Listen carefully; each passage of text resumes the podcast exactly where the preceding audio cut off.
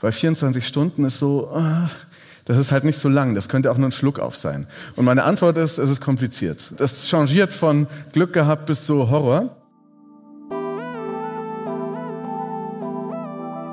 Schlechte oder besorgniserregende Nachrichten sind, das Internet ist verletzlich, wir sind davon wahnsinnig abhängig und das Internet ist kein Netz aus Netzen mehr unbedingt, weil die zum Teil wirklich abgetrennt werden und diese Entwicklung noch zunimmt und weil Teile immer mehr den großen Internetkonzernen gehören.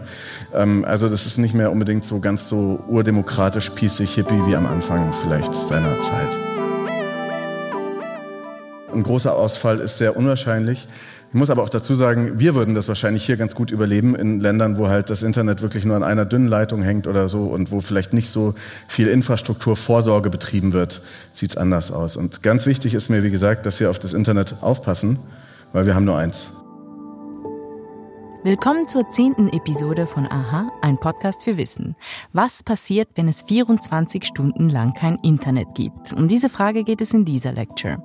Was du wahrscheinlich noch nicht weißt, diese Frage war die beliebteste von allen Festivalfragen in diesem Jahr. Das heißt, sie bekam die meisten Stimmen im Kuratorium, wo unser Festivalprogramm entsteht.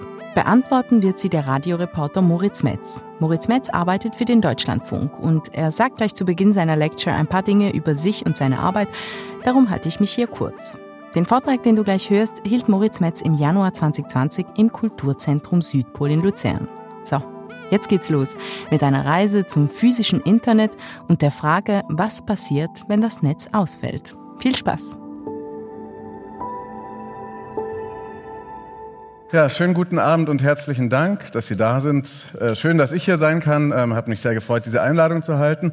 Ich bin, wie gesagt, Hörfunkjournalist in Berlin, arbeite für den Deutschlandfunk Kultur, Deutschlandfunk Nova, habe da eine Bastelsendung ähm, namens Netzbasteln ähm, und äh, auch eine, eine, andere Sendung, da war ich lange Redakteur, die heißt Breitband, da geht es um Internetthemen.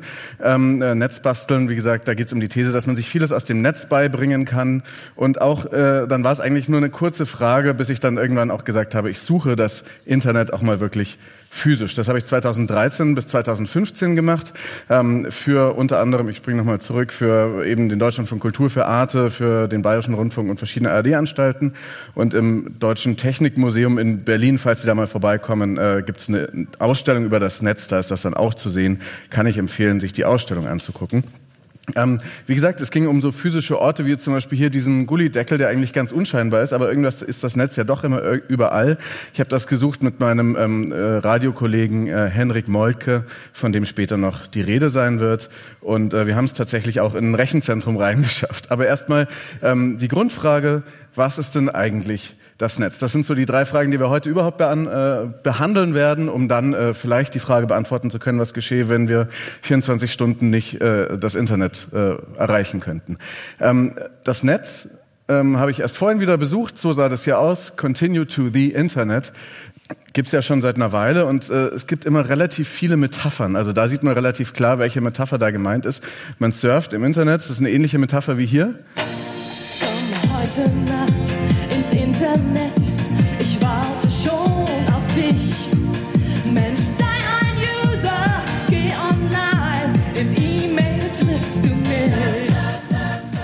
Das war 1996 der Eurovision Song Contest, die Vorentscheidung.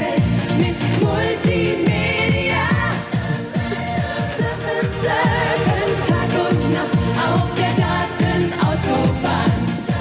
Datenautobahn. Datenautobahn ist da so ein Begriff, der da relativ oft gefallen ist, auch früher in den 90er Jahren. Man hatte irgendwie noch nicht so richtig so einen Begriff davon. Was ist eigentlich das Internet? Das Internet war auch auf jeden Fall was, wo man äh, nicht jetzt irgendwie die ganze Zeit drin war, sondern wo man reinging. Ehrlich, ich verstehe absolut null von Technik. Jetzt hat schon meine Frau gesagt, wir müssen endlich ins Internet. Dabei bin ich doch gar kein Techie. Bin ich da schon drin oder was? Ich bin drin. Das ist ja einfach. So ein. Es war vielleicht auch auf seine zahlreichen Affären gemünzt, damals die Boris Becker mit irgendwie verschiedenen Leuten hat. Auf jeden Fall ähm, ist äh, das auch so, so ein Bild gewesen, dass man sich eben in das Internet so eingewählt hat. Dann hat das Modem so gepiept und man ist reingegangen, hat pro Minute vielleicht oder Sekunde gezahlt und dann ist man wieder rausgegangen aus dem Internet. Und äh, das war was ganz anderes, als äh, das heute natürlich ist. Einer, der auch was Weises zum Internet gesagt hat, ist Senator Ted Stevens, der Senator von Alaska, der bei einem Flugzeugabsturz irgendwann ums Leben gekommen ist. 2006 hat er gesagt. And again, the internet is not something that you just dump something on. It's not a big truck. It's, it's a series of tubes. Also das Bild von Senator Ted Stevens war, dass das Internet eine Reihe von Röhren ist oder so, wo irgendwie alles durchfliegt. Äh, und natürlich auch noch ein wichtiges Internet, eine Metapher fürs Internet hat dann Angela Merkel 2013 gebracht bei einer Pressekonferenz mit Barack Obama. Das Internet ist für uns alle Neuland. Da wurde sie natürlich auch äh, viel dafür, äh, das war dann 2013, da hätte man vielleicht schon ein bisschen mehr vom Internet verstehen können. Mittlerweile ist das Internet ja nicht mehr sowas, wo man so reingeht, sondern ist eher so eine Wolke, so eine sowas Wolkiges, so eine Cloud, die irgendwie immer da ist. Das Bild hat mein Freund Jim Avignon gemalt. Ähm, die ist irgendwie immer da, aber irgendwie auch nicht. Das ist wahnsinnig unfassbar. Es gibt auch ein schönes Meme, dass jemand sagt, dass eigentlich die Wolke nur der Computer von jemand anderen ist und nicht wirklich die Cloud. Ähm, gleichzeitig hat sich auch unser Verhältnis eben zum Internet verändert. Das ist der ähm, Publizist Peter Glaser. Ähm, der hat dazu mal was sehr Schlaues gesagt, wie sich unser Verhältnis geändert hat zu diesen Geräten. In den 60er, 70er Jahren waren Telefone Geräte, die irgendwo in ungemütlichen kalten Vorzimmern hockten, wo man immer rausgehen musste. Es gab teilweise, also für so gutbürgerliche Wohnungen, richtige Telefonmöbel, wo man sich so hinsetzen konnte. Und ich weiß selber noch, dass man dann teilweise so wie, und im Laufe der nachfolgenden ein, zwei Jahrzehnte schlichen sich dann sozusagen die Telefone erstmal so in die Wohnräume hinein und dann wurden sie drahtlos und dann wurden sie immer kleiner, bis sie jetzt in der Zwischenzeit wie so kleine Tiere in unsere Jackentaschen geschlüpft sind. Ich kenne Leute, die benutzen ihre Handys oder zum Teil auch ihre Rechner, wenn die Akkus irgendwie gelaufen sind im Winter als Handwärmer oder sowas. Also da gibt es so ein geradezu symbiotisches ähm, Verhältnis. Ja. Genau, also ein symbiotisches, symbiotisches Verhältnis, was man heutzutage mit dem Internet und dem Smartphone, was so das noch das Einzige ist, woran man sich festhalten kann, indem man drauf rumtatscht. Hier ist eine Hose abgebildet, die man, wo man das Internet dann wirklich die ganze Zeit dabei hat, irgendwie in sich dann schon wieder mit sich trägt. Das heißt, das hat sich irgendwie gewandelt. Das Netz ist heute ganz nah und deswegen habe ich es gesucht. Ich habe es gesucht ähm, äh, und mich gefragt, wie es funktioniert, ausgehend von dem Router, den ich damals unter meinem Schreibtisch liegen hatte, so eine Fritzbox. Ich wohne in so einer Altbauwohnung in Berlin-Neukölln. Da schlängelt sich das dann da so den äh, Hof hinunter und dann kam eines Tages der Telekom-Techniker ähm, zu mir, um den Anschluss zu erneuern. Mal das äh, Ding aufmachen, hier das Fenster. Geht das, dass man das untere Teil aufmacht. Dass man da mal kickt, wo das Ganze durchgeht. Genau, da mussten wir das Fenster dann erstmal aufmachen und da irgendwie die Löcher verfolgen und die Kabel gehen dann alle im Hinterhof zu diesem schönen Kasten. Ähm, den hat er dann auch aufgemacht und hat ihn dann durchgemessen. Oh, natürlich ist das hier nicht Punkt 13, sondern der heißt Punkt 11. Genau, das sind einfache Kupferkabel, da gehen bis zu 100 Mbit durch. Vielleicht ist das für Deutsche viel und Schweizer nicht. Ähm Wenn man das Ganze dann auf der Straße weiterverfolgt, dann sieht man immer wieder diese Gullideckel, die heißen auch dann, äh, habe ich später gelernt, Manholes, weil da eben Menschen reinsteigen können, um da dran irgendwas zu äh, reparieren, zu befestigen. Auch in Luzern sieht man natürlich solche äh, Deckel äh, am Boden, immer wenn man mal ein bisschen drauf achtet. Ähm, das geht dann weiter zu so einem Verteilerkasten, der äh, mit Plakaten beklebt ist, wie man sieht. Und da hat dann mein Telekom-Techniker dann da das Kabel angeschlossen und dann war ich verbunden mit dem weltweiten Netz. An einem anderen Tag habe ich dann auch mal so Kabelbaustellen gesehen, wie das wirklich unter der Straße läuft. Und da habe ich auch mal Leute gefragt, ob da auch mal was äh, schief geht. Wir haben schon öfters ein Kabel kaputt gemacht, also passiert schon mal. Zumal auch schon mal ein Stromkabel auch schon kaputt und Kabel Deutschland haben wir auch schon kaputt gekriegt. Passiert immer wieder irgendwo. Genau, also es kann immer mal passieren, dass das Internet einfach vor der Straße kaputt geht. Einer, der sich äh, aufgrund von wo das Internet lebt bei mir gemeldet hat, ist Mark Helmus. Den habe ich jetzt gerade auf dem Kongress des Chaos Computer Clubs in Leipzig getroffen. Der ist äh, genau so jemand, der dann losfährt und der so Internet, äh, Internet wieder repariert an so Kabelbaustellen. Und den habe ich mal gefragt. In Norddeutschland, in Schleswig-Holstein, in der Nähe von Neumünster, da gab es mal ein altes Häuschen ähm, auf einem Grundstück und das Grundstück wurde verkauft. Das Häuschen existierte nicht mehr, aber in der Bodenplatte waren quasi alle Kabel und alle Muffen noch irgendwie untergebracht. Und der neue Besitzer hat gedacht, die Bodenplatte muss weg. Da holen wir uns quasi mal einen großen Bagger und ziehen das Gebäude weg und hatte auf einmal, siehe da, äh, eine Anzahl N-Kabel an seiner Baggerschaufel hängen. Und äh, sämtliche Verbindungen in nach Skandinavien waren dann dementsprechend unterbrochen. Das war tatsächlich ein sehr, sehr langer Einsatz. Ähm, wie so oft hat es geregnet, es war kalt. Und äh, durch die Vielzahl der betroffenen Carrier war das auch ein immenser Schaden. Was passiert denn dann, wenn da so eine Verbindung nach Dänemark einfach weg ist? In den meisten Fällen ist es so, dass die Carrier Stand heute Redundanzen gebaut haben. Das heißt, in den meisten Fällen passiert erstmal ein Ausfall einer Verbindung, die sich dann aber aus äh, Redundanzanforderungen oder Redundanzschaltungen eben wieder relativ schnell ähm, wiederherstellen lässt. Aber prinzipiell ist erstmal ein Dienst unterbrochen. Redundanz, das ist ein Wort, dazu kommen wir später noch mehr. Der erzählt schon ein bisschen mehr über den Aufbau des Internets. Ich habe jetzt hier nochmal in einem Blog von der Telekom Fotos gefunden, wie das so aussieht, wenn Bagger was kaputt macht. Es ist kein schöner äh, Job, glaube ich, den man da hat, das alles wieder zusammenzuflicken. Da muss man dann eben in diese Manholes rein. Da schießt man dann mit Luftdruck äh, Kabel durch diese äh, Löcher, Leerrohre, Leerrohre, die dann da verlegt sind. Muss das Ganze, wenn es Glasfaser ist, auch wieder zusammenspleißen, eben bei Kälte und Regen und Nacht in irgendeinem Loch, ähm, um das Ganze dann wieder äh, ans Laufen zu kriegen. In Berlin gibt es einen Ort, an dem ich dann war. Ähm, das ist das alte Fernmeldeamt 1. Da laufen dann wieder die Internetkabel zusammen. Da war ich mal zusammen mit Andrew Blum, der ist äh, New Yorker Autor und der hat eigentlich das gleiche gemacht wie ich, nur noch ein bisschen früher, ähm, wobei ich davon noch gar nicht wusste. Später haben wir uns kennengelernt, der hat ein Buch geschrieben, das heißt Tubes.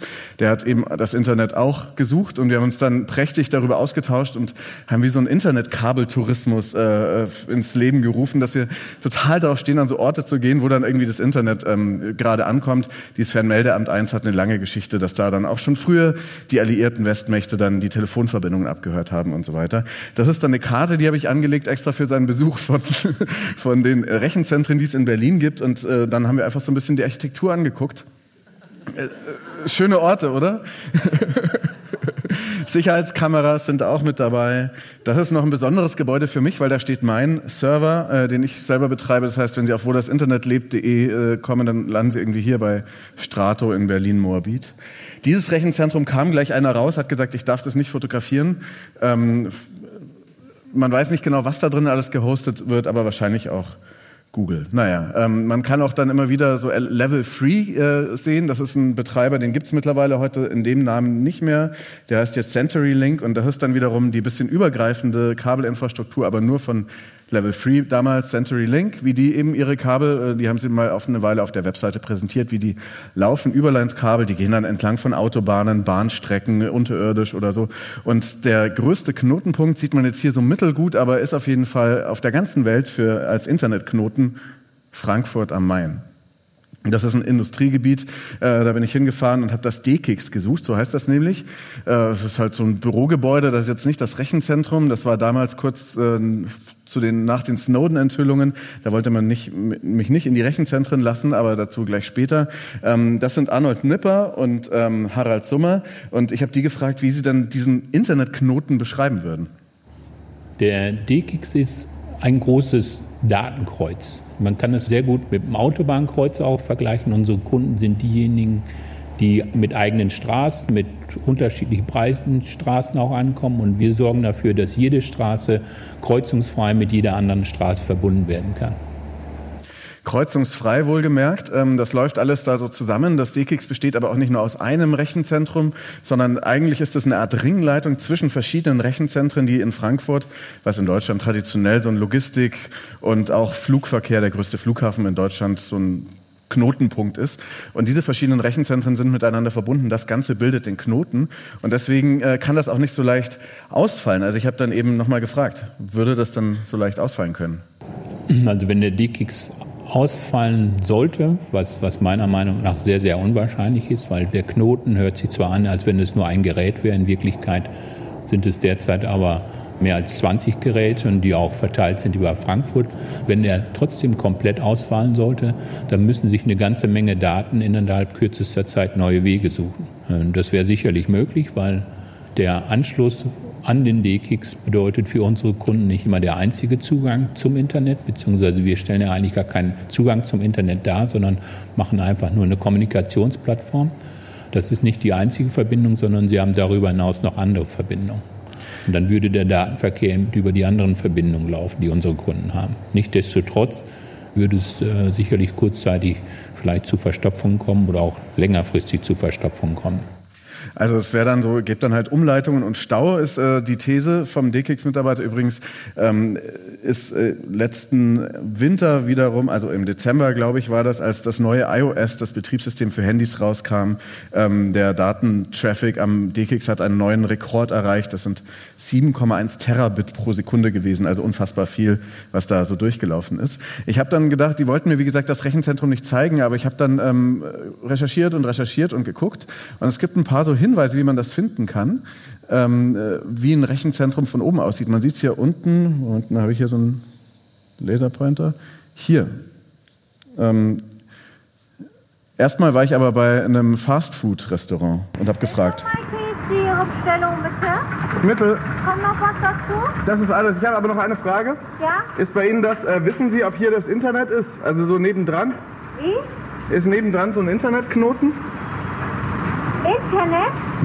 Also, die hatten nicht so richtig Ahnung, wo das Internet jetzt da sein soll, aber es war eigentlich direkt nebenan. Man sieht nämlich die Kühlung auf den Rechenzentren oben immer relativ gut bei Google Earth. Das sind hier diese Kühlkörper, ähm, weil Rechenzentren ja jede Menge Abwärme erzeugen. Und so sahen die dann von der Seite aus. Dann stand ich eben neben diesem Ding, wo dann äh, oben die Kühler drauf saßen und nebendran ein Kabelschacht war, der nicht so wahnsinnig gut sicher äh, klingt.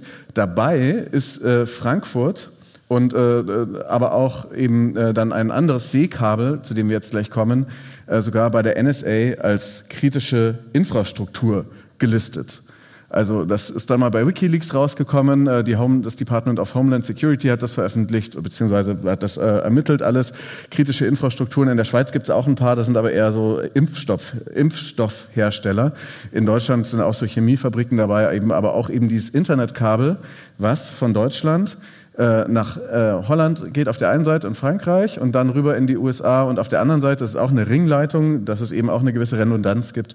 Ähm, über Dänemark und England äh, dann wieder rüber äh, in die USA. Da habe ich auch dank gewisser Leaks, die mir jemand zukommen hat lassen, mal äh, diesen Ort besucht, Norden. Das ist hier, man sieht es jetzt nicht so wahnsinnig genau, aber es ist im Norden von Deutschland, in Ostfriesland. Über die Ostfriesen macht man gerne in Deutschland Witze. Da ist wahnsinnig wenig los, das ist halt so ein Deich. Und ähm, jetzt sehen Sie es hier unten schon, so eine komische gelbe Hütte. Ich habe dann da gleich mal einen Neuland-Aufkleber drauf gemacht. Und ähm, haben, aber hatte auch ein ganz besonderes Gefühl als Internettourist, weil diese Hütte ist tatsächlich die Stromversorgungshütte von diesem Internetkabel, wo wahnsinnig viele Daten von uns in äh, Nordeuropa sozusagen oder Mitteleuropa in die USA rübergehen. Und das steht da einfach so un, äh, ja, unverheißungsvoll einfach da am Deich. Ähm, ich habe dann auch mal drunter geguckt also ich habe mich dann nicht getraut, da jetzt irgendwie mit der Akkuflex oder so, aber das ist auf jeden Fall kritische Infrastruktur und wie sie geschützt wird. So geht das Kabel dann da wahrscheinlich runter ins Wasser. Und man muss wissen, solche Kabel haben durchaus Feinde. Verschiedene, äh, verschiedene Feinde.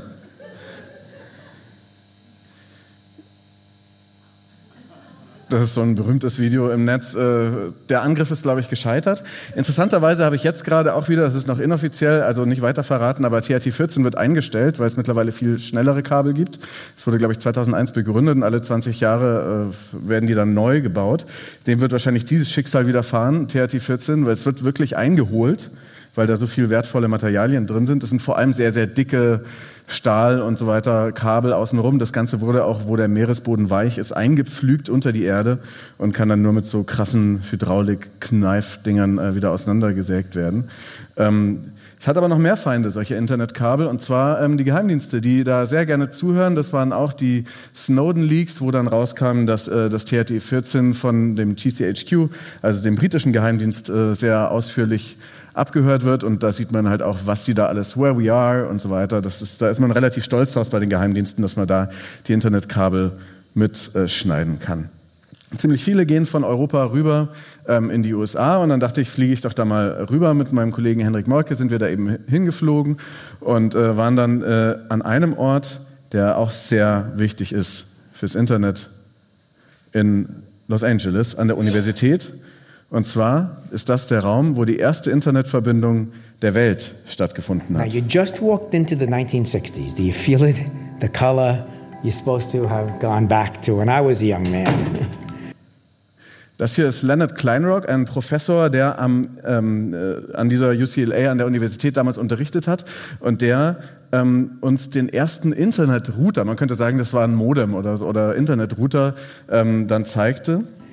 That machine over there is the first piece of internet equipment ever. And so I can ask you a question. How many revolutions do you know where you could say exactly when it began and exactly where it began within four square feet? Not too many, but here you can. October 29, 1969, in those four square feet. Genau da, an diesen Four Square Feet, äh, wurde die erste Internetverbindung aufgebaut. Das war vor ein bisschen mehr als 50 Jahren, war jetzt gerade im Herbst wieder ähm, Jubiläum. Und äh, damals haben eben die Forscher versucht, eine Verbindung herzustellen von dieser Universität, von der UCLA, zu einer anderen und wollten die Worte Login übermitteln. Es ist aber dann was schiefgegangen. We had a telephone connection from Charlie to Bill. So Charlie typed the L and he said, You get the L? Bill said, Got the L. Type the O. You get the O? Got the O. Type the G. You get the G? Crash. The network went down. So what was the first message ever on the internet? Low, as in lo and behold. Lo and behold, das heißt sowas wie sehe und staune äh, äh, in Englisch, auf Englisch und äh, das waren also die ersten Worte, weil nämlich die Verbindung sich da äh, aufgehängt hat, als sie die erste Internetverbindung aufgebaut haben. Streng genommen war es damals das ARPANET. Ähm, äh, Leonard Kleinrock ist sehr berühmt geworden dafür, äh, hat äh, Zuspruch gekriegt von berühmten Leuten und ähm, teilweise war die Theorie, die er aber äh, nicht alleine entwickelt hat, eben auch, die war auch von anderen. Man äh, hat hier einen ganz guten Überblick, wie die verschiedenen äh, Vernetzungsstrukturen aussehen können. Centralized hat halt ein Problem, ähm, dass wenn die Zentrale ausfällt, dann sind alle verschiedenen Punkte, die miteinander verbunden sind, weg. Decentralized ist schon besser, aber auch da gibt's immer wieder Zentralen zwischendrin und deswegen ist am besten das Distributed Networking und es hat Paul Warren, heißt der, glaube ich, äh, damals äh, schon ein paar Jahre vorher, also vor über 50 Jahren, begründet. Und was sie damals dann gemacht haben, äh, ist nicht unbedingt dafür gewesen, also es waren dann auch Verbindungen über Satellit und über Funk und über Telefonleitungen und so weiter. Dieses ARPANET, was dann aber damals der Ursprung des Internets war, jetzt hier eine Zeichnung von 1973, das war vor allem dafür da, Forschungseinrichtungen miteinander zu verbinden, die von der APA, ähm, das war so eine US-amerikanische Forschungseinrichtung, ähm, gefördert wurden, sodass die ihre Rechenleistung teilen können, weil sie in äh, Florida vielleicht ganz andere Möglichkeiten mit ihren Supercomputern, in Gänsefüßchen, hatten als äh, an der Ostküste äh, und an der, als an der Westküste. Und Deswegen wurden die Rechner deswegen verbunden. Das heißt, es gibt die These, dass das Internet eigentlich gebaut wurde, um einem Militärangriff mit einer Atombombe zu widerstehen. Eigentlich war es, damit sich die Forschungsnetzwerke, die vom Militär gefördert wurden, auch besser verbinden können. Trotzdem ist es auch ein ganz angenehmer Nebeneffekt an dem Netz gewesen. So sah das dann später aus. Also ähm, teilweise auch noch ein bisschen mit Zentralen zwischendrin, aber viele Internetverbindungen auch. Von Los Angeles äh, sind wir ähm, dann weitergefahren, äh, Hendrik und ich, an einen Ort, an dem auch ziemlich viele Seekabel in den Pazifik laufen. Das ist die Stadt San Luis Obispo, die bekannt ist für ihre Bubblegum Alley, wo alle Leute ihre Kaugummi an die Wand kleben. Und wenig Leute wissen, dass dort auch diese Seekabel anlanden. Das war auch wieder so ein Leak, den wir im Netz gefunden haben mit diesen Karten. Und das war dann wirklich wunderschön. Ähm, da war es nämlich alles ausgeschildert. Aber nicht nur das, sondern äh, die Landschaft dort sah eigentlich aus wie der Hintergrund von Windows XP ist uns aufgefallen. Und äh, wie gesagt, überall diese schönen Manholes und diese Fähnchen, die im Boden steckten. Call before you dig, rufen Sie an, bevor Sie äh, hier buddeln, weil da verletzen Sie vielleicht ein Internetkabel. Auch wieder über Leaks haben wir dann diese komische Station gefunden. Da war hier schon immer so Schilder, dass man da nicht lang gehen darf. Ne? Ähm, und dann war da auch ein Zaun ähm, und so, sogar so Betonpanzersperren. Und äh, es war nicht so richtig zu erkennen, von wem das Ganze eigentlich ist, aber es war irgendwie wichtig, weil es so gut gesichert war. Und dann habe ich mal in dieser Telefonstation gefragt, ob wir mal reingucken können. AT&T Frank here. How can I help you? Hello, this is Moritz and Henrik. We're two journalists and poets. Um, we want to know where the internet is. Is it in here? No, I'm afraid not. Why?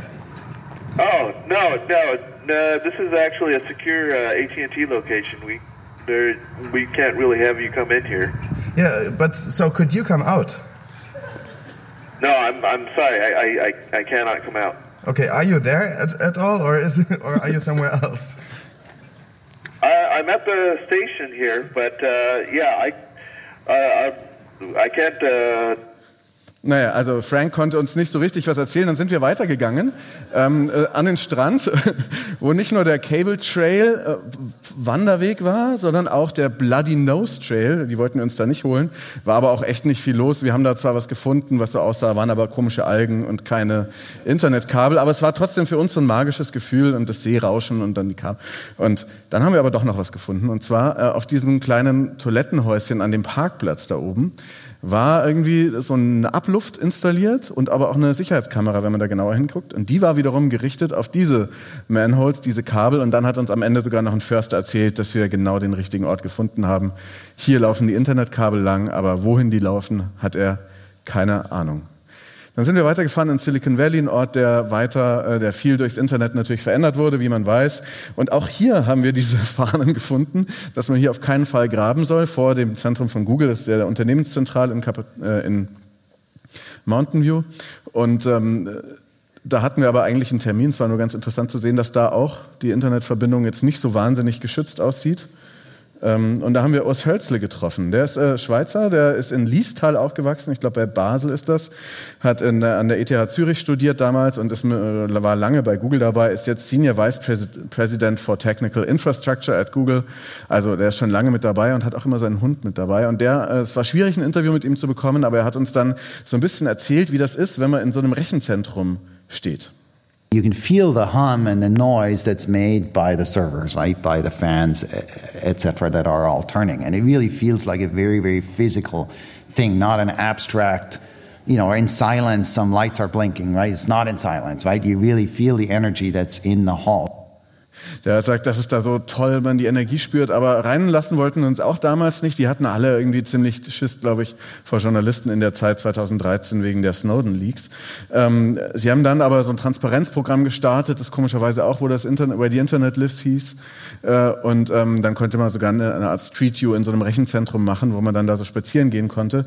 Ähm, sie haben auch so Fotos veröffentlicht, die aber zum Teil geschönt waren, wie dann äh, Blogger rausgefunden haben, dieses Foto sah eigentlich mal so aus. Da hatte die noch so Aufkleber auf ihrem Rechner und der Symmetrie wegen haben sie das Ganze dann nochmal schön gefotoshoppt. Auch unklar, ob diese Rehe wirklich da bei dem Rechenzentrum rumlaufen. Es sieht irgendwie nicht ganz so aus. Google wollte uns das aber versichern, dass es so sei. Ähm, interessant auf jeden Fall ist äh, bei den Rechenzentren noch der ganze ähm, der Standortfaktor. Also warum entsteht ein Rechenzentrum an diesem Ort und jetzt nicht woanders? Hier sieht man auch wieder sehr große Kühlanlagen. Wichtig sind nämlich für die Rechenzentren einerseits ähm, die Internetanbindung natürlich, dass da dicke Glasfaserleitungen oder mehrere redundant anliegen. Dann ist aber auch wichtig äh, die Preise für die Energie. Ähm, dass sie da, weil die ja wahnsinnig viel Energie verbrauchen, da gibt es diesen Wert, in welchem Verhältnis das, äh, der Energieverbrauch des Rechenzentrums durch Kühlung im Vergleich zu der Rechenleistung der Server steht. Und das ist äh, oft fast genauso viel, was in Kühlung geht, wie das, was in die Rechenleistung der Computer geht. Das ist unfassbar. Das heißt, manchmal nutzen die das mittlerweile auch für Abwärme. Ist gerade jetzt, gerade so in Zeiten der Klimakrise natürlich großes Thema, dass man noch eine Fischfarm auf dem Rechenzentrum drauf macht oder so. Oder in Hamburg duschen die Müllmänner oder die Mitarbeiter der Stadtreinigung duschen mit der Abwärme aus deren eigenen Rechenzentrum, ähm, mit der Wärme. Ähm, wichtig ist aber auch noch, ähm, neben dem Abwasser für die Kühlung, dass sie dann da eben hier so Wasser nutzen können, auch noch natürlich die lokale Steuerlast da hat Google schon auch lange Jahre so eine Politik gefahren, dass sie da wirklich Milliarden Dollar pro Jahr äh, über die Bermudas verschoben haben. Double Irish with a Dutch Sandwich, so hieß diese Steuerkonstruktion, die jetzt erst in der EU verboten wurde zum Jahr 2020. Und da haben die richtig viel Kohle gespart, indem sie ihre ja, da so Sachen ausgelagert haben. Interessant ist auch die Publikation von Greenpeace, wo man so den, äh, sieht, wie sauber ist die Energie der verschiedenen Rechenzentrensbetreiber. Apple ist damit am besten. Das ist eine Studie von 2017, also ist auch nicht unbedingt das äh, allerneueste. Aber man sieht, dass zum Beispiel Amazon mit ihren Web-Services und die betreiben sehr viele andere Sachen ziemlich weit unten ist, dass die sehr viel dreckigen Kohlestrom verwenden. Ähm, auch noch interessant ist nochmal aus den Snowden-Leaks von 2013 gewesen, dass ähm, die NSA hier auch einen relativ klaren Plan hat, wie sie in die Google Cloud da so einbrechen können und hier da die Verschlüsselung an der Stelle entfernen. Und das Ganze ist natürlich, hätte top Vielleicht haben sie uns deswegen auch nicht so wahnsinnig viel darüber erzählt. Und interessant ist, es ist auch mir wirklich wichtig, darüber zu sprechen. Mittlerweile ist das mehr als die Hälfte der globalen Internetkabel nicht mehr Konsortien wie der Deutschen Telekom, France Telekom und so weiter gehören, sondern dass diese großen Internetkabel zunehmend immer mehr von den großen Internetfirmen selbst betrieben werden. Die haben so viel äh, Datenverkehr zwischen ihren Rechenzentren, dass die äh, massiv investieren in diese Kabel. Die teilen sich dann zum Teil zwar, aber die gehören halt denen und die können sozusagen bestimmen, was da alles drüber läuft und was nicht. Ähm, man kann sich da vielleicht sogenanntes Dark Fiber mieten. Das sind also Kapazitäten auf deren Leitungen. Aber trotzdem merkt man, wie das Internet immer mehr noch in deren Hand gerät. Das Einzige, was noch nicht denen gehört, ist dann so die letzte Meile, der Internetzugang von äh, in der Stadt dann zu uns nach Hause, wobei Google das auch schon macht. Ähm, das ist also eine sehr kritisch zu betrachtende Angelegenheit. Ähm, in der Schweiz übrigens äh, gibt es jetzt auch eine Google Cloud, die äh, letzten, letztes Jahr eröffnet wurde. Da war dann aus Hölzele nochmal hier.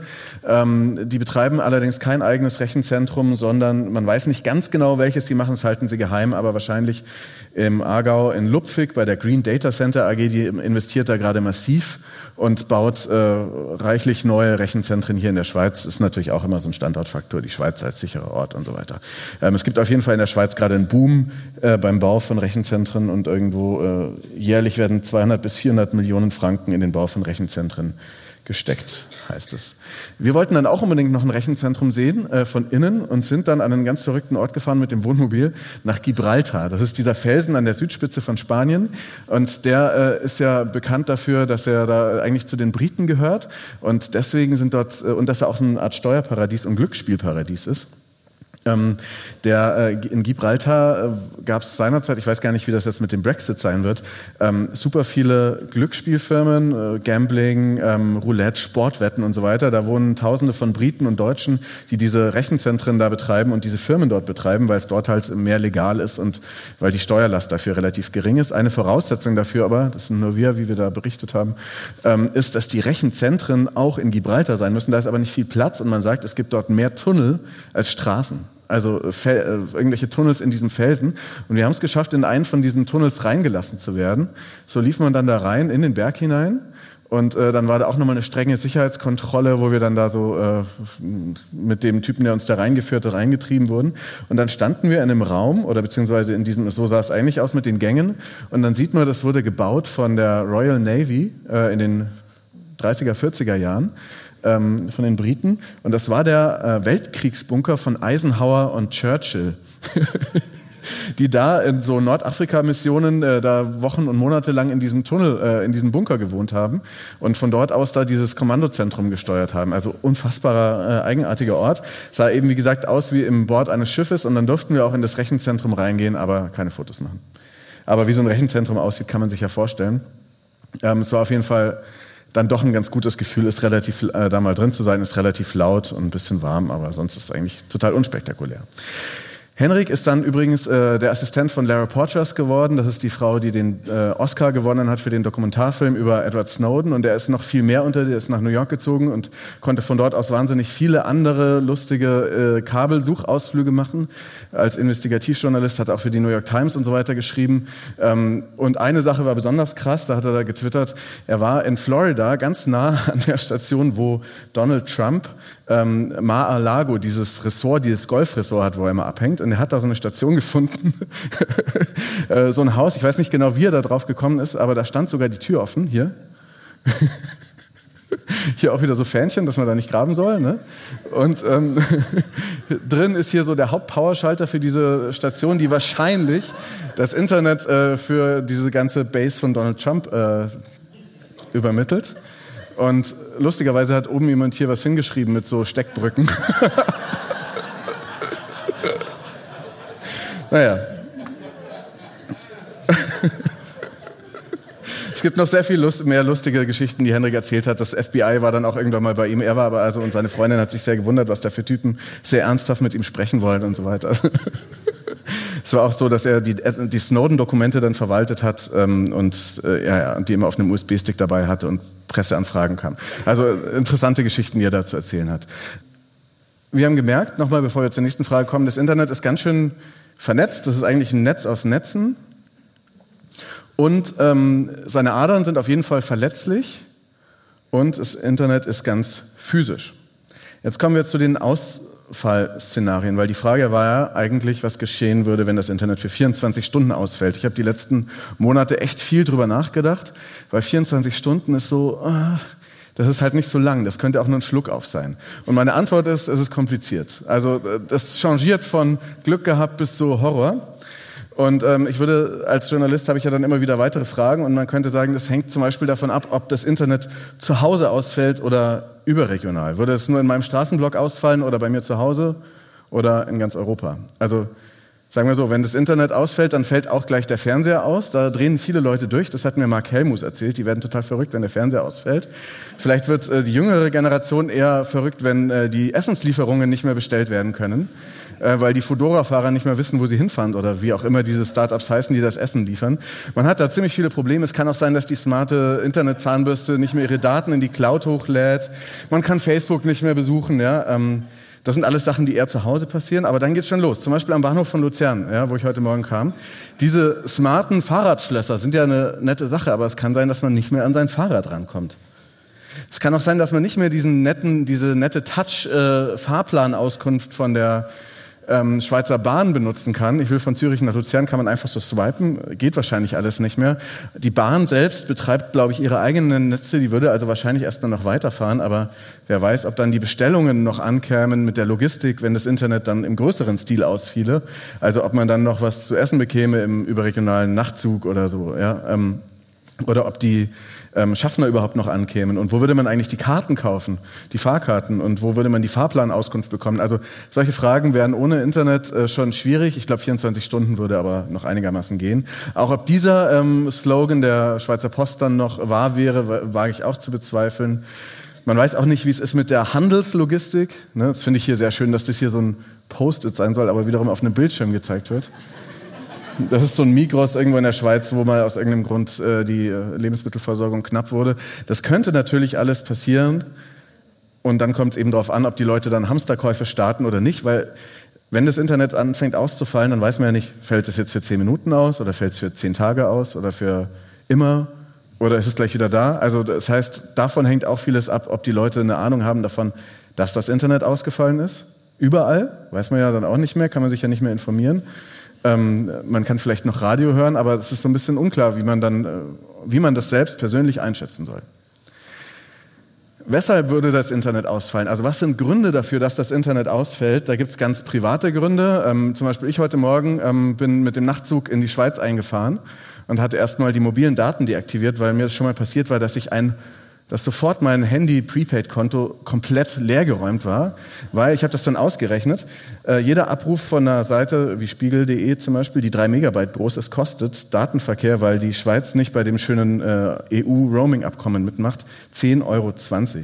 Muss man sich mal vorstellen. Die Daten sind wahnsinnig teuer. Da sieht man hier 17 Cent pro 50 Kilobyte. Internetseiten sind heute relativ groß. Das heißt, ich war freiwillig offline, kurz als ich heute in die Schweiz eingefahren bin, bis ich dann so ein Tarif angeboten bekam, für sieben Euro kann ich das Internet hier so nutzen wie zu Hause. Ich fand es total entspannend, eine halbe Stunde ohne Internet zu sein und einfach mal so zu frühstücken und aus dem Fenster zu gucken. Also das Internet kann auch ganz äh, äh, es kann ganz angenehm sein, wenn es mal nicht da ist, das Internet. Hier sind drei verschiedene YouTuber, ähm, die das auch mal getestet haben, alle diese Challenge, Experiment, 24 Stunden ohne Internet, ein Tag ohne Internet, oh my God.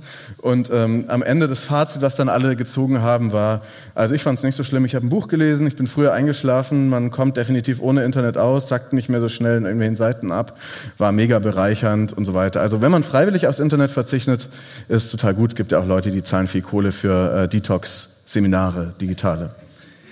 Wenn das Internet aber, wie zum Beispiel jetzt gerade geschehen auf Tonga, ähm, unfreiwillig ausfällt, ist schon eine andere Geschichte. Man muss dazu wissen, Königreich Tonga ist hier so Australien, New Zealand, also ziemlich genau auf der anderen Seite der Erde. Ähm, die haben nur ein Internetkabel, was da von einer anderen Insel zu denen rüberläuft. Und das war halt kaputt. Und zwar jetzt im Februar 2019. Ähm, und dann waren die zwei Wochen fast ohne Internet. Die hatten ein bisschen Satelliteninternet. Da konnte man sich dann da ins WLAN über Satellit einloggen an bestimmten Stationen. Aber da haben sich sehr lange Schlangen gebildet. Ähm, es war super langsam, viele Zahlungen konnten nicht abgewickelt werden, ähm, Geld konnte nicht überwiesen werden, ähm, schmerzhaft geringe Geschwindigkeiten, davon wird gesprochen, Facebook, YouTube und so weiter, wurden natürlich ganz gesperrt, weil das zu viel Datenverkehr gekostet hätte, war wohl auch für die Wirtschaft Tongas ein herber Schlag anscheinend und für Familien eben, weil sie nicht ihren Verwandten irgendwo anders Geld überweisen konnten oder kein Geld bekommen hatten. Es waren aber nur zwei Wochen, als das Internet ausfiel auf Tonga. Und warum? Wahrscheinlich, weil hier hier dieses Internetkabel von dem Schiff oder von dem Anker oder sowas äh, befestigt. Also die Fischerei und Schiffsanker sind so der Hauptgrund, weshalb Internetseekabel kaputt gehen. Ähm, das ist jetzt ein anderer Grund, weshalb das Internet kaputt gehen könnte. Da komme ich gehe nur kurz drauf ein. Das ist ziemlich nerdy, aber es gibt 13 Root DNS Server. Die sind im Netz ähm, sozusagen die Haupttelefonbücher. Also im Netz muss man da immer, da gibt man ein, ich will jetzt auf test.de gehen und dann muss nachgeschlagen werden bei einem DNS-Server, ähm, dass da eine bestimmte IP-Adresse dahinter steht. Wenn diese Root-DNS-Server, die drei, von denen es nur 13 gibt, die sozusagen diese Informationen im Prinzip jetzt mal so gesprochen verteilen, wenn die irgendwie ein Virus hätten äh, oder so, dann wäre es auch ganz schön blöd, weil dann keiner mehr wüsste, wo die hin die Pakete geschickt werden sollen. Die sind aber mega gut abgesichert ähm, und äh, wie gesagt, die, interessant ist aber, die meisten davon stehen in den USA und China und so weiter haben gerade große Begehrlichkeiten, da auch ähm, solche Root DNS-Server zu betreiben. Ähm, ist aber relativ unwahrscheinlich, dass da irgendwas passiert, weil das auch sehr schlaue Leute sind, die das schnell wieder herstellen könnten. Ähm, in einem Kriegsfall äh, kann man natürlich auch immer Internetkabel durchschneiden. Es gab auch so einen Artikel, dass die Russen mit einem U-Boot irgendwie Internetkabel abfahren. Ähm, weiß nicht, ob das stimmt. Ähm, was eine krasse Waffe wäre, über die man relativ wenig weiß, ist EMP, Electromagnetic Pulse.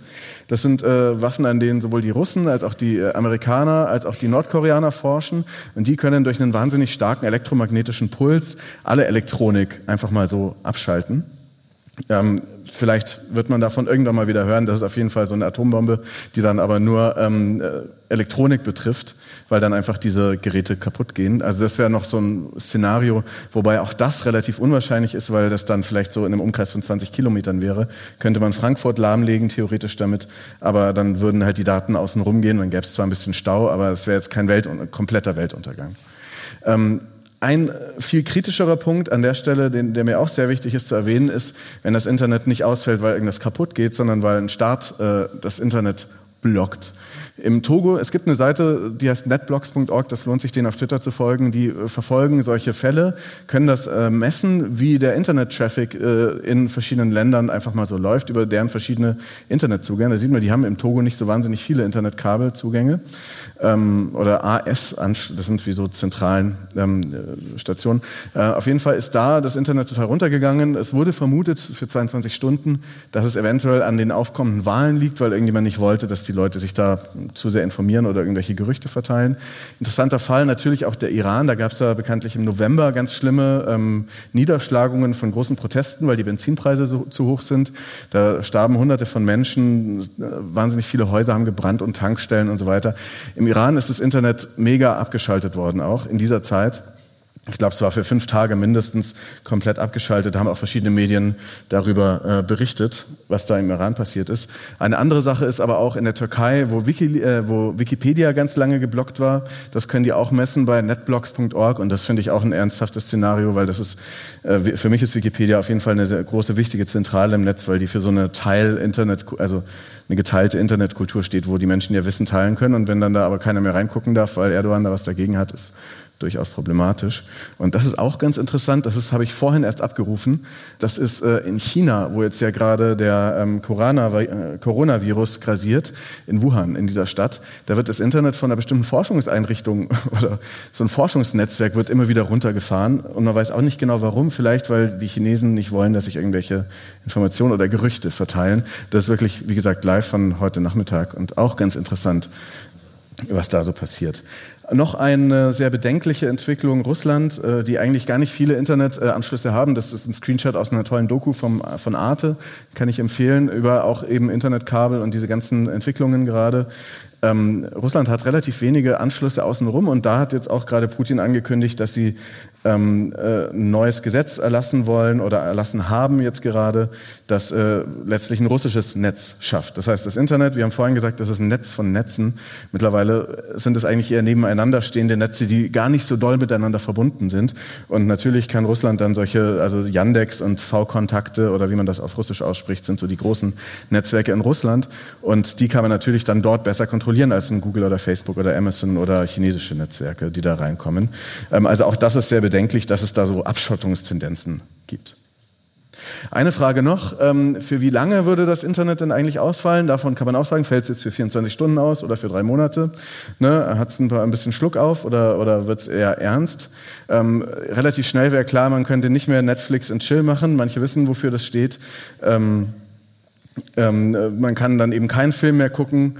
Ähm, wahrscheinlich würde die Geburtenrate aber dann wahrscheinlich trotzdem nach einem Internetausfall für eine Weile ähm, neun Monate später ansteigen. Ähm, das, äh, um ein bisschen ernsthafter zu werden, ähm, das ist hier, ähm, das Internet ist ja oft kritische Infrastruktur und das Schweizer Bundesamt für Bevölkerungsschutz, BABS, BABS, hat äh, 2018 nochmal eine neue Strategie festgelegt und darüber gesprochen, was denn eigentlich kritische Infrastruktur ist. Gibt es neun Sektoren mit so Untergruppen eben, ne? und da gibt es dann auch die Telekommunikation da oben bei Information und Kommunikation. Und dann haben die eine Grafik gemacht, die ist ein bisschen komplex, aber da sieht man, welche Auswirkungen das hätte. Also außen, sowas wie der Bankensektor, da ist äh, ganz schlimm. Weniger schlimm ist die Abwasserentsorgung. Erdgasversorgung so mittel, vielleicht weil irgendwelche Steuerkontrollstationen da sind, können das Ganze jetzt einmal im Kreis rumgehen. Stromversorgung läuft wahrscheinlich auch autark. Ähm, natürlich so die, die, ausländischen Vertretungen, die Kommunikation ist schwierig, nationale Kulturgüter sind geschützt, ähm, Postverkehr, ja, könnte auch Probleme kriegen und, und so weiter. Also das könnte passieren. Allerdings war da die Rede davon, äh, wenn das Internet für drei Monate ausfiele und nicht nur für 24 Stunden. Mein Kollege Johannes Nichelmann, auch von Deutschlandfunk Kultur, der hat auch ein Feature darüber gemacht und hat mir erlaubt, ähm, ein bisschen was von seinen ähm, äh, Materialien zu verwenden. Und der hat gesagt, in der Schweiz gab es vor einigen Jahren Berechnungen, wonach durch einen Totalausfall 25 Prozent der Unternehmen Insolvenz anmelden müssten, sollte der Schaden nicht binnen kürzester Zeit behoben werden. Eine Bank hätte demnach eine Überlebensdauer von zwei, ein Handelsunternehmen von drei Tagen. Kann man sich natürlich vorstellen, dieser Bankensektor, ich kenne mich damit nicht gut aus, aber da ist natürlich ganz wichtig, da ist ja manchmal sogar wichtig, wie lang das Kabel an der Wall Street, ist es wichtig, ob das Kabel dass alle Kabel von verschiedenen Banken, die da an, der, an dem High-Speed-Trading teilnehmen, genau gleich lang sind. Die sind wirklich abgemessen, diese Kabel. Dass da nicht einer eine Millisekunde Vorteile hat und davon Millionen verdient. Also es ist unfassbar, was die da an, äh, wie da das Geschwindigkeitsrennen ist. Johannes hat dann auch noch mit Dr. Wolfram, Ge Wolfram Geier gesprochen vom Bundesamt, also in Deutschland für Bevölkerungsschutz und Katastrophenhilfe, BBK. Der leitet da die Abteilung Risikomanagement und ähm, der spricht auch über diese Dyna also über die Dynamik, die man halt nicht so richtig vorhersehen kann, die geschehen könnte, wenn das Internet ausfiele. Wir sind gewohnt, dass wir unseren Lichtschalter betätigen und es hell wird. Wir sind gewohnt, dass wir den Computer einschalten und eben eine E-Mail schreiben können. Viele Menschen sind schon sauer, wenn eben mal eine Stunde lang der E-Mail-Verkehr gestört ist. So. Wenn es jetzt tatsächlich zu einem langanhaltenden flächendeckenden Ausfall käme, hätte das so viele Wechselwirkungen in hochkomplexen, sehr sicheren Gesellschaften, auf die die die Öffentlichkeit, der Bürger eben so nicht eingestellt ist. Und das führt dann eben dazu, dass möglicherweise eine Katastrophe überhaupt erst entsteht, weil eben die Bevölkerung mit so einer Situation nicht umgehen kann. Genau, also man kann auch einfach schwer sagen, was dann passieren würde in so einer Gesellschaft wie äh, unseren westlichen Gesellschaften. Noch eine Frage, die ich mir gestellt habe, fällt jetzt nur das Internet aus oder auch noch mehr, also zum Beispiel der Strom? Und dann äh, wird es gleich wirklich zappenduster, wenn äh, die Elektrizität weg ist. Äh, da gab es eine Doku ähm, vom Schweizer Fernsehen über die Schweiz im Dunkeln, da nur ein kleiner Ausschnitt daraus. Eine wichtige Mitteilung der Behörden. Bleiben Sie, wenn möglich, zu Hause. Unterstützen Sie sich in der Nachbarschaft gegenseitig und gehen Sie mit Wasser und Nahrungsmitteln haushälterisch um. Hören Sie immer zur vollen Stunde Radio. Die Partner der Energieversorgung arbeiten mit Hochdruck an einer Lösung. Genau, diese Doku kann man sich auch nochmal angucken, Schweiz im Dunkeln. Aber da geht es dann eher um den Strom und ich glaube, wenn der Strom ausfiele, das sagt, sagen alle, die da jetzt auch so sonst was dazu gesagt haben, dann wäre eigentlich das fehlende Internet das geringste Problem an der Stelle, weil dann würde viel mehr äh, schieflaufen. So, äh, was würde jetzt passieren, wenn das Internet ausfiel? Es gibt, würde ich sagen, eine schlechte und eine gute, äh, schlechte und gute Nachrichten. Also schlechte oder besorgniserregende Nachrichten sind, das Internet ist verletzlich. Wir sind davon wahnsinnig abhängig. Also auch Sie haben wahrscheinlich jetzt in den letzten paar Stunden ins Internet geguckt und es wäre komisch, wenn es nicht da wäre. Und das Internet ist kein Netz aus Netzen mehr unbedingt, weil die zum Teil wirklich abgetrennt werden und diese Entwicklung noch zunimmt und weil Teile immer mehr den großen Internetkonzernen gehören. Ähm, also das ist nicht mehr unbedingt so ganz so urdemokratisch, pießig, hippie wie am Anfang vielleicht seiner Zeit.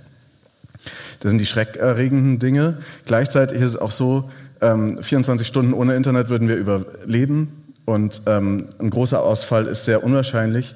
Ich muss aber auch dazu sagen, wir würden das wahrscheinlich hier ganz gut überleben in Ländern, wo halt das Internet wirklich nur an einer dünnen Leitung hängt oder so und wo vielleicht nicht so viel Infrastrukturvorsorge betrieben wird, sieht's anders aus. Und ganz wichtig ist mir, wie gesagt, dass wir auf das Internet aufpassen, weil wir haben nur eins. Und äh, eigentlich ist alles hier eine Liebeserklärung an das Internet. Vielen Dank.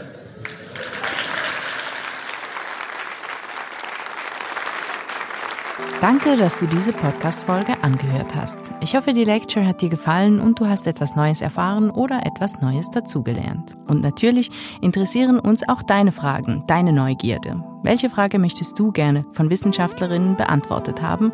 Schick sie uns über unsere Website aha-festival.ch. Die besten Fragen werden am Festival und in diesem Podcast beantwortet. Und wenn du schon mal da bist, lass uns doch eine Bewertung da oder einen Kommentar, das freut uns natürlich sehr. Und wenn du mehr Vorträge vom AHA-Festival hören willst, abonniere diesen Podcast und folge uns auf Instagram oder Facebook. Und außerdem, wenn du wissen willst, wie das Festivalprogramm für die dritte AHA-Ausgabe am 29. und 30. Januar 2021 aussieht, dann kannst du auch gerne unseren Newsletter abonnieren. Wir halten dich gerne auf dem Laufenden, was Programm, Vorverkauf und auch Podcast-Episoden angeht.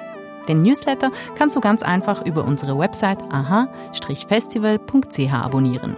Und wie immer, wenn auch du Fragen an die Welt hast, die du gerne von WissenschaftlerInnen beantwortet hättest, schick sie uns über unsere Website.